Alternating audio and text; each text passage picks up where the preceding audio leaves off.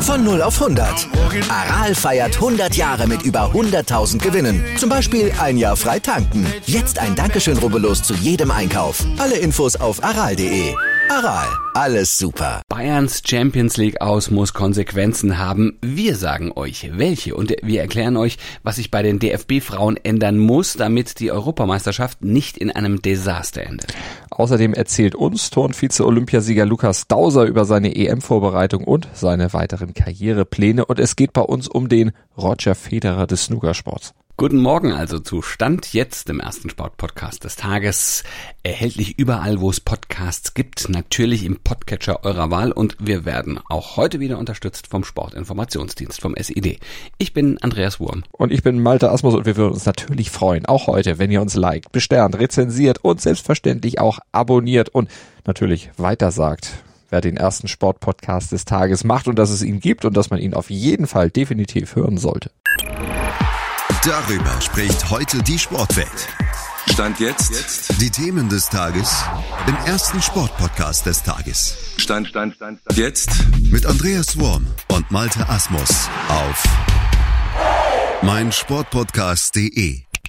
Die Bayern sind nur also raus aus der Champions League. Kann passieren, sollte es aber natürlich nicht. Und deshalb darf die Aufarbeitung der Niederlage gegen Villarreal, dieses Aus im Viertelfinale, jetzt nicht in Augenwischerei enden. 20 gute Minuten gegen den siebten aus Spanien, das reicht nämlich einfach nicht. Punkt. Und äh, selbst gegen die braucht es nämlich Wucht, Ideen, Gier und auch das berühmte Mir San Mehr. Aber das ist alles im Moment bei den Bayern nicht vorhanden. Keine Ahnung, wo es hin ist, aber es ist nicht da. Anspruch und Wirklichkeit, die klaffen stand jetzt bei denen ziemlich auseinander. Ja, und nicht zum ersten Mal in dieser Saison. Ne? Wir erinnern uns an das Pokal aus gegen Gladbach. Hätte eigentlich eine Warnung genug sein müssen. Allerdings haben sich die Bayern danach ja auch zusammengenommen. Sie haben Reaktion gezeigt.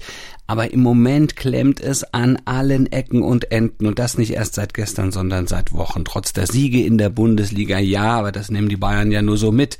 Also, wer ist schuld dran? Was muss passieren und wer ist schuld dran? Ja, keiner so ganz alleine, jedenfalls, aber alle irgendwo in Teilen. Da kommt ganz viel zusammen bei den Bayern. Nagelsmann ist einer von denen, der natürlich eine Mitschuld hat. Der schafft es einfach nicht, Stabilität in die Defensive zu kriegen. Aber das haben seine Vorgänger auch nicht wirklich konstant hinbekommen. Da waren immer Lücken da. Pep, Flick, Kovac, Heinkes, die haben es alle irgendwo nicht so richtig hingeschafft. Aber Nagelsmann, der hat jetzt auch etwas viel vielleicht experimentiert mit Taktik, mit Ausrichtung. Da ging sehr viel mal so, mal so. Naja, es musste er irgendwie auch teilweise. Er war quasi dazu gezwungen, denn die Bayern hatten ja immer wieder so viele Ausfälle zu beklagen. Das sollte zu Nagelsmann Ehrenrettung zumindest angemerkt werden. Aber ja, was kann er dafür, wenn seine eigentlichen Leistungsträger auch regelmäßige Aussetzer, also nicht nur nicht dabei sind, sondern die Leistungsträger, die dann da sind, regelmäßige Aussetzer haben?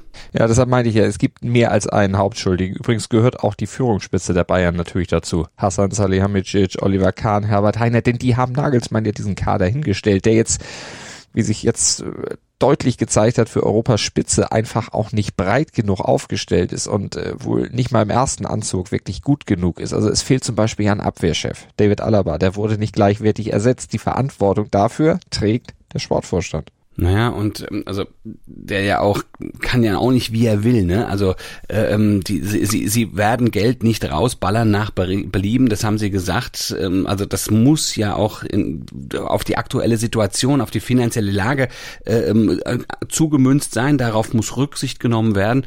Und ähm, was die Bayern nicht machen, sind irgendwelche finanziellen Wagnisse eingehen. Ja, ist ja im Prinzip auch gut, aber dann muss man auch der Realität einfach mal ins Auge sehen, dass Bayern so stand jetzt eben nicht zu den vier besten Mannschaften Europas mehr gehört. Also die Bayern müssen jetzt entweder diese Augenwischerei beenden, kleinere Brötchen backen oder eben irgendwie die richtigen Weichen stellen, damit sie eben da, wo sie meinen hinzugehören, auch wieder hinkommen. Was heißt deiner Meinung nach dann neues Personal? Was, was denkst du, was wäre da erforderlich? Also dringend müsste auf jeden Fall neues Personal her, einfach um neue Reize zu setzen und diesen Konkurrenzkampf mal zu forcieren. Und es müssen Führungsspieler her. Ne? Also von den Etatmäßigen hatte ja gegen Villarreal keiner das Zeug irgendwie Verantwortung zu übernehmen. Da hat ja keiner wirklich geführt und so Mitläufer wie Rocker, wie Saar, Richards, Sabitzer oder eben auch Choupo-Moting, ja, die braucht man vielleicht irgendwo im Kader, um den Kader voll zu machen, aber mit denen gewinnst du die Meisterschaft, vielleicht auch noch in der Bundesliga, mehr aber dann auch wirklich nicht. Also dafür reizt nicht. Ja, jetzt ziehen wir mal einen Strich unter das, was wir gesa gesagt haben und stellen fest, die Herrn Kahn und Salihamidzic sind gefordert und müssen langsam genauso wie die Mannschaft gefordert war. Jetzt müssen die Herren abliefern. Stand jetzt aktuell. Ja, nicht nur die Bayern haben sich am Dienstag ziemlich unter Wert verkauft, ähm, haben einfach schwach performt, auch die deutsche Frauennationalmannschaft. Ja, die haben in Serbien mit 2 zu 3 verloren, sind zwar nicht aus der WM-Qualifikation ausgeschieden, aber sie haben es immerhin verpasst, diese Quali schon unter Dach und Fach zu bringen. Ne? Also das Ticket jetzt schon zu buchen. Und was noch viel schlimmer ist, dieser Auftritt da, der lässt dann doch heftige Zweifel aufkommen, wie es um die EM-Form bestellt ist. Das ist ja jetzt auch schon seit einigen Wochen, auch wenn zwischendurch mal sehr viele Spielerinnen gefehlt haben, dass die deutsche Mannschaft eben nicht so performt, dass man sagen kann, oh, die EM, das könnte was werden. Und es geht ja schon in knapp drei Monaten los. Naja, nach dem Sieg gegen Portugal, ne, da waren natürlich alle gute Dinge, das waren, sind viele Tore gefallen, die deutsche Mannschaft hat sich von der super Seite gezeigt, aber es war wohl doch nicht so aussagekräftig. Da waren deutlich, da werden bei der Europameisterschaft deutlich härtere Gegnerinnen dann auf die Frauennationalmannschaft mhm. warten. Ja, und vor allen Dingen gegen Portugal war ja dann auch das Thema, Alexandra Pop ist wieder da. Das war das, was wahrscheinlich alles überstrahlt hat. Da hat man dann auch auf manche Dinge nicht so richtig hingeguckt. Aber jetzt fiel diese aktuelle Mängelliste dann doch nochmal auf und die ist einfach so voll mit Punkten, die auch gegen schwächere Gegnerinnen durchaus dann zu einer EM-Enttäuschung führen könnten. Also, wenn die Punkte nicht abgestellt würden. Hm, woran hat's denn gehapert? Also das hat Martina Voss-Tecklenburg, die Bundestrainerin, selbst sehr detailliert aufgezählt. Mangelhaftes Zweikampfverhalten hat sie kritisiert. Fehler in allen Bereichen, fehlende Emotionalität, fehlende Cleverness, eine unzureichende Passqualität. Also alles Faktoren, die wichtig gewesen wären, die wären alle nicht da gewesen, hat sie gesagt. Und das ist dann schon ein ziemlich erschütterndes Zeugnis, das sie ihrer Mannschaft da ausgestellt hat. Vor allem wäre es dann erschütternd oder noch erschütternder, wenn diese Erkenntnisse, die sie jetzt gezogen hat, nicht dazu führen, dass sie die Probleme auch abgestellt kriegt. Ja, äh, dafür hat Vos Tecklenburg jetzt natürlich nicht mehr so richtig viel Zeit. Am 16. Mai muss sie ihren vorläufigen EM-Kader dann nominiert haben. Und ähm, dann gibt's für Juni drei Lehrgänge, also sind zumindest drei Lehrgänge geplant. Und am 8. Juli geht's dann schon los mit der Europameisterschaft. Und da steht dann die Auftaktpartie gegen Dänemark an. Top und Flop. Unser Top des Tages ist die Diversität der MLB, also der, Bas der Baseball-Liga in den USA. Im November 2020, da installierten die Miami Marlins erstmals eine Frau als General Manager. Seit dieser Saison ist die erste Managerin in einem Profiteam dann aktiv. Und jetzt wurde erstmals eine Frau als Coach auf dem Feld eingesetzt. Alyssa Nacken und deren Helm kommt jetzt deswegen in die Hall of Fame. Flop des Tages ist Tennis-Shooting-Star Carlos Alcaraz, denn äh, dessen Aufstieg wurde jetzt jäh gebremst. Alcaraz scheiterte nur zehn Tage nach seinem sensationellen Sieg in Miami beim Masters in Monte Carlo schon an der Auftakthürde. Stand jetzt aktuell. Gucken wir mal zum Turn. Da steht im August ja die EM in München an. Das ist das Highlight in dieser Saison, auch für Olympia-Silbermedaillengewinner Lukas Dauser.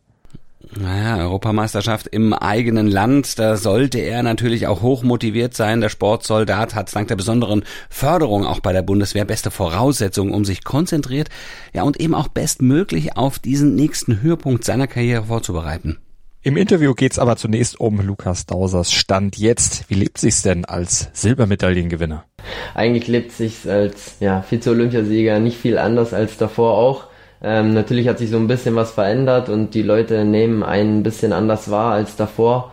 Ähm, die Wertschätzung ist ja vielleicht ein bisschen höher als davor, aber trotzdem ähm, hat sich jetzt grundlegend nichts geändert. Wenn er nochmal zurückdenkt an 2017, damals hatte ein komplizierter Kreuzbandriss ja seinen Aufstieg je gestoppt. Hatte er trotzdem denn immer geglaubt, dass er eine Medaillenchance in Tokio haben würde? Also direkt nach der Verletzung natürlich nicht, da war erstmal Land unter, ähm, aber ich habe schon immer daran geglaubt und immer daran gearbeitet. Ähm, dass ich jetzt sagen würde, ich habe zu dem Moment daran geglaubt, ähm, nee, das ist ein bisschen unwahrscheinlich. Ähm, aber ich hatte immer dieses große Ziel vor Augen und ähm, ich habe mich nicht unterkriegen lassen von Verletzungen, ähm, habe alles dafür gegeben und äh, ja, deswegen glaube ich, habe ich es im Endeffekt dann auch geschafft. Und jetzt kommt schon das nächste Highlight im August, die Heim-EM in München. Wie groß ist da die Vorfreude? Ja, die Vorfreude ist riesig. Ähm, ich glaube, es ist unheimlich cool, überhaupt eine Europameisterschaft im eigenen Land zu turnen. Aber wenn es dann wirklich in der Stadt ist, ähm, wo man aufgewachsen ist, ist es, glaube ich, ja, unbeschreiblich. Also das ist wirklich das i-Tüpfelchen. Und es ist absolut präsent für mich. Also es ist jetzt noch ein knappes halbes Jahr bis dahin. Und ja, ich versuche wieder ja an die Form aus Tokio anzuknüpfen und ähm, ja die dann hoffentlich auch so in München abliefern zu können. Und danach noch weiter bis zu den Olympischen Spielen 2024 in Paris? Ja, auf jeden Fall. Das ist das große Ziel 2024. Da will ich nochmal mit bei den Olympischen Spielen dabei sein und ja, ich habe es jetzt schon oft erlebt, wenn man äh, seine Leistung bringt. Ähm, ich habe oft gezeigt, dass ich da vorne mittoren kann und dann kommt es darauf an, an diesem Tag deine Leistung auch abzurufen und darum trainiere ich jeden Tag, damit ich es dann an dem Tag X auch machen kann. Wird das denn der große Abschluss der Karriere? Ist danach endgültig Schluss? Genau, also ich werde noch bis 2024 zu den Olympischen Spielen touren und werde dann auf jeden Fall international zurücktreten. Es gibt national bei uns beispielsweise noch die Bundesliga, wo man überlegt, vielleicht noch mal ein, zwei Jahre ähm, dran zu hängen, aber das habe ich mir noch nicht genau überlegt. Aber meine eigentliche Karriere wird dann nach Olympia 2024 zu Ende sein. Und weiß er denn schon, was danach kommen soll? Also ich studiere International Management, ähm, habe da jetzt noch ja, ich habe ich hab deutlich über die Hälfte mittlerweile. Ähm, ich habe noch ein bisschen was vor mir, aber für mich war wichtig, ein zweites Standbein einfach auch aufzubauen, damit man ja im Falle einer Verletzung ähm, beispielsweise nicht bei Null irgendwo anfängt ähm, und nach der Karriere in, ja, einen, einen, guten Übergang auch findet ins Berufsleben. Ähm, ich würde gerne dem Sport in irgendeiner Form erhalten bleiben. Ähm, Management, Marketing interessiert mich sehr und was genau es dann wird, weiß ich aber noch nicht. Heute in der Sportgeschichte. Also bis auf die Geschichte um Dauser haben wir heute irgendwie relativ wenig positive Sachen im Podcast. Nein, nein, nein, nein, nein, nein, das werden wir jetzt mal ändern. Ne? Also wir werfen einfach mal einen Blick zurück in die gute alte Zeit. Am 14. April 1985, dem Tag, an dem sich ein gewisser Bernhard Langer unsterblich machte. Ah, damals mit dem Werbespot Privat mag ich's weiß, beruflich brauche ich's grün. Ja, und da hat er es in grün dann auch gemacht, ne, Augusta National, bei bestem Wetter und kompletter Windstille. Da hat er nämlich einen packenden Vierkampf gegen den Spanier Severiano Ballesteros und die beiden Amis Raymond Floyd und Curtis Strange dann für sich entschieden. Naja, mit einer unglaublichen Kaltschnäuzigkeit hat sich Langer Loch um Loch langsam nach vorne gespielt und hatte dann als erster Deutscher überhaupt ein Major gewonnen und dann noch ausgerechnet das US Masters. Wahnsinn. Ja, und Langer machte ja danach nach diesem Sieg noch weiter. Woche drauf, da gewann er dann noch in Hilton Head Island. Und diese beiden Siege waren dann die Grundlage dafür, dass er auch die erste Nummer eins der Golf-Weltrangliste wurde. Ja, und in Deutschland löste er damit einen wahren Golfboom aus. Plätze schossen wie Pilze aus dem Boden, obwohl Pilze auf Golfplätzen nicht erlaubt sind. Golf wurde dann ja zu dem echten Industriezweig in Deutschland und wird auch dank seiner zweiten, seines zweiten Masters-Sieges, das war dann 1993, bis heute eben vor allem dieser Sport mit Bernhard Lange ganz, ganz eng verknüpft. Und dank Bernhard Langer wusste ich damals, dass es Kreditkarten gibt. Ich dachte allerdings immer, man hätte dann diese Karte American und das wäre quasi, genau, American Express. Privat mag ich ja. weiß, beruflich brauche ich es grün. Er war da beim Skifahren und dann auf dem Golfplatz ja, so ein Umschnitt. Ja, und ich dachte immer, man braucht dann nur so eine Karte und damit kannst du alles kaufen. Dass die auch dann irgendwo mal irgendwo abbucht, das kannte ich damals noch nicht. Ich dachte, das ist so eine, so eine Allround-Karte. Ja, aber es ist ein netter, also man muss auch sagen, es ist ein großartiger Typ. Ja, Bernhard Lange, ich habe ihn ganz, ganz früh kennenlernen dürfen, ähm, mal als äh, die German Open äh, im, in meiner Heimat in Hanau gespielt wurden und da gab es ein Pro-Am-Turnier, ich bin mit ihm gelaufen, er hat zusammen mit Michael Schanze gespielt, also Pro-Am, ja, also ein Prominenter mhm. mit einem Amateur, also und ähm, dann bin ich ihm nachgelaufen auf den Parkplatz und dann hat er seine Tasche ins Auto gelegt und hat mir einfach ein paar Bälle geschenkt. Ich war selig. Ja, das war der große Bernhard Langer, der mir Bälle geschenkt hat. Ich weiß nicht, wo sie sind, aber ähm, ich fand es eine große Geste. Definitiv. Stand jetzt aktuell. Ja, am Ostersamstag geht's wieder los, ne? Die Snooker-Weltmeisterschaft in Sheffield startet im legendären Crucible. Und rechtzeitig vor dem Start des wichtigsten Snooker-Turniers des Jahres, also quasi das, was für die Golfer das Major ist, ist die WM natürlich in Sheffield für die Snookerspieler, hat sich der große Ronnie O'Sullivan wieder Platz eins der Weltrangliste zurückerobert. Das ist ja quasi so die Lichtgestalt der Szene, also der Superstar schlechthin.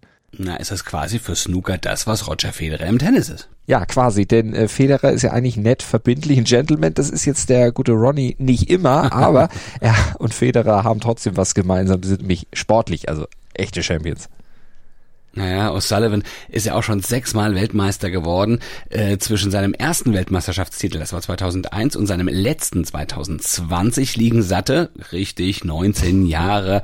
Äh, das gelang zuvor nur äh, dem ersten Weltmeister Joe Davis zwischen 1927 und 1946.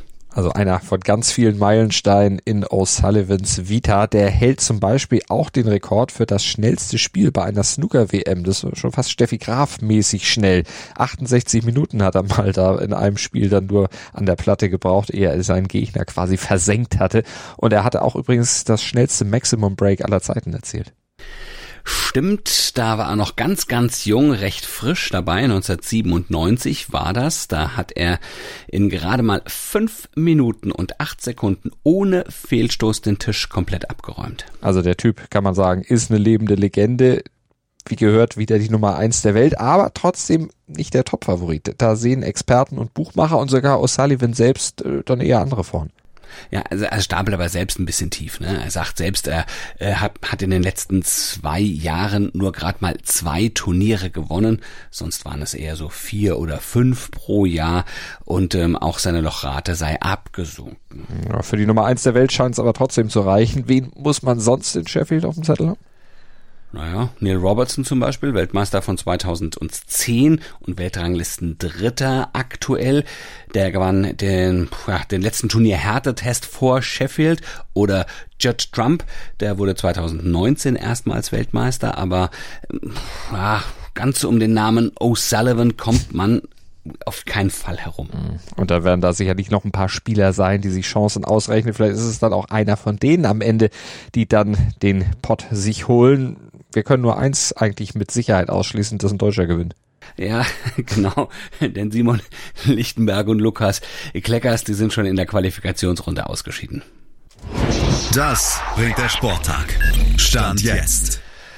Scheiden nach den Bayern aus der Champions League heute Abend auch noch Leipzig und Frankfurt aus der Europa League aus? Wollen wir es mal nicht hoffen. Beide spielen im Hinspiel 1 zu 1. Da müssen sie jetzt auswärts in Bergamo beziehungsweise in Barcelona ran und noch eine Schippe drauflegen. Und Eintracht Frankfurt fährt mit großem Respekt, aber ohne Angst nach Barcelona. Sportvorstand Markus Krösche hat sehr selbstbewusst formuliert, wir fahren dahin und schlagen die, hat er gesagt. Ja, warum nicht? Mal eine Ansage.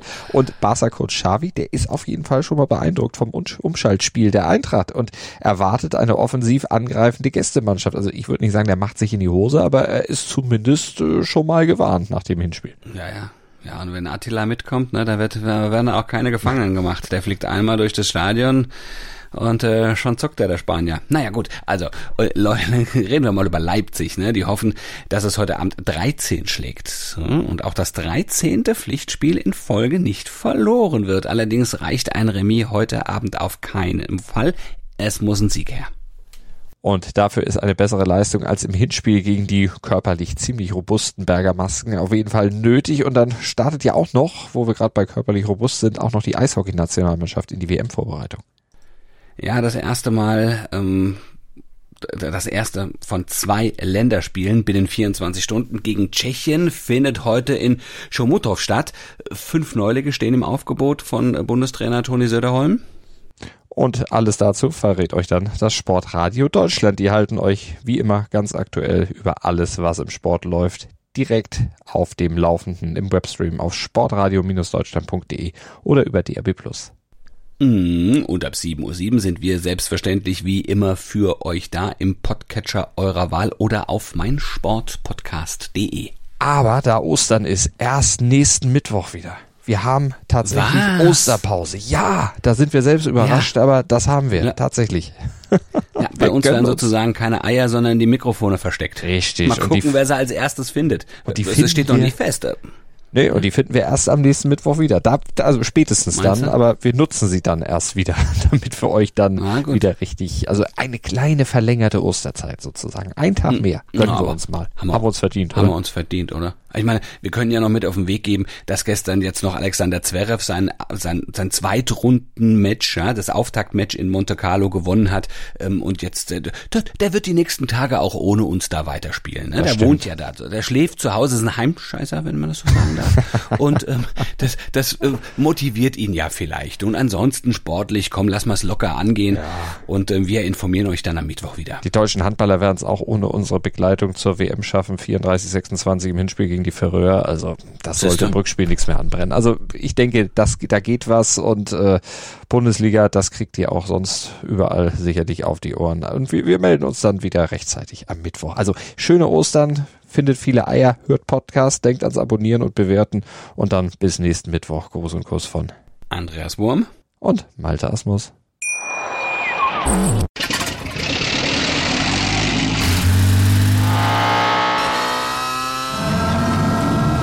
Von 0 auf 100. Aral feiert 100 Jahre mit über 100.000 Gewinnen. Zum Beispiel ein Jahr frei tanken. Jetzt ein Dankeschön, rubbellos zu jedem Einkauf. Alle Infos auf aral.de. Aral, alles super. Dir hat dieser Podcast gefallen? Dann klicke jetzt auf Abonnieren und empfehle ihn weiter. Bleib immer auf dem Laufenden und folge uns bei Twitter, Instagram und Facebook. Mehr Podcasts aus der weiten Welt des Sports findest du auf mein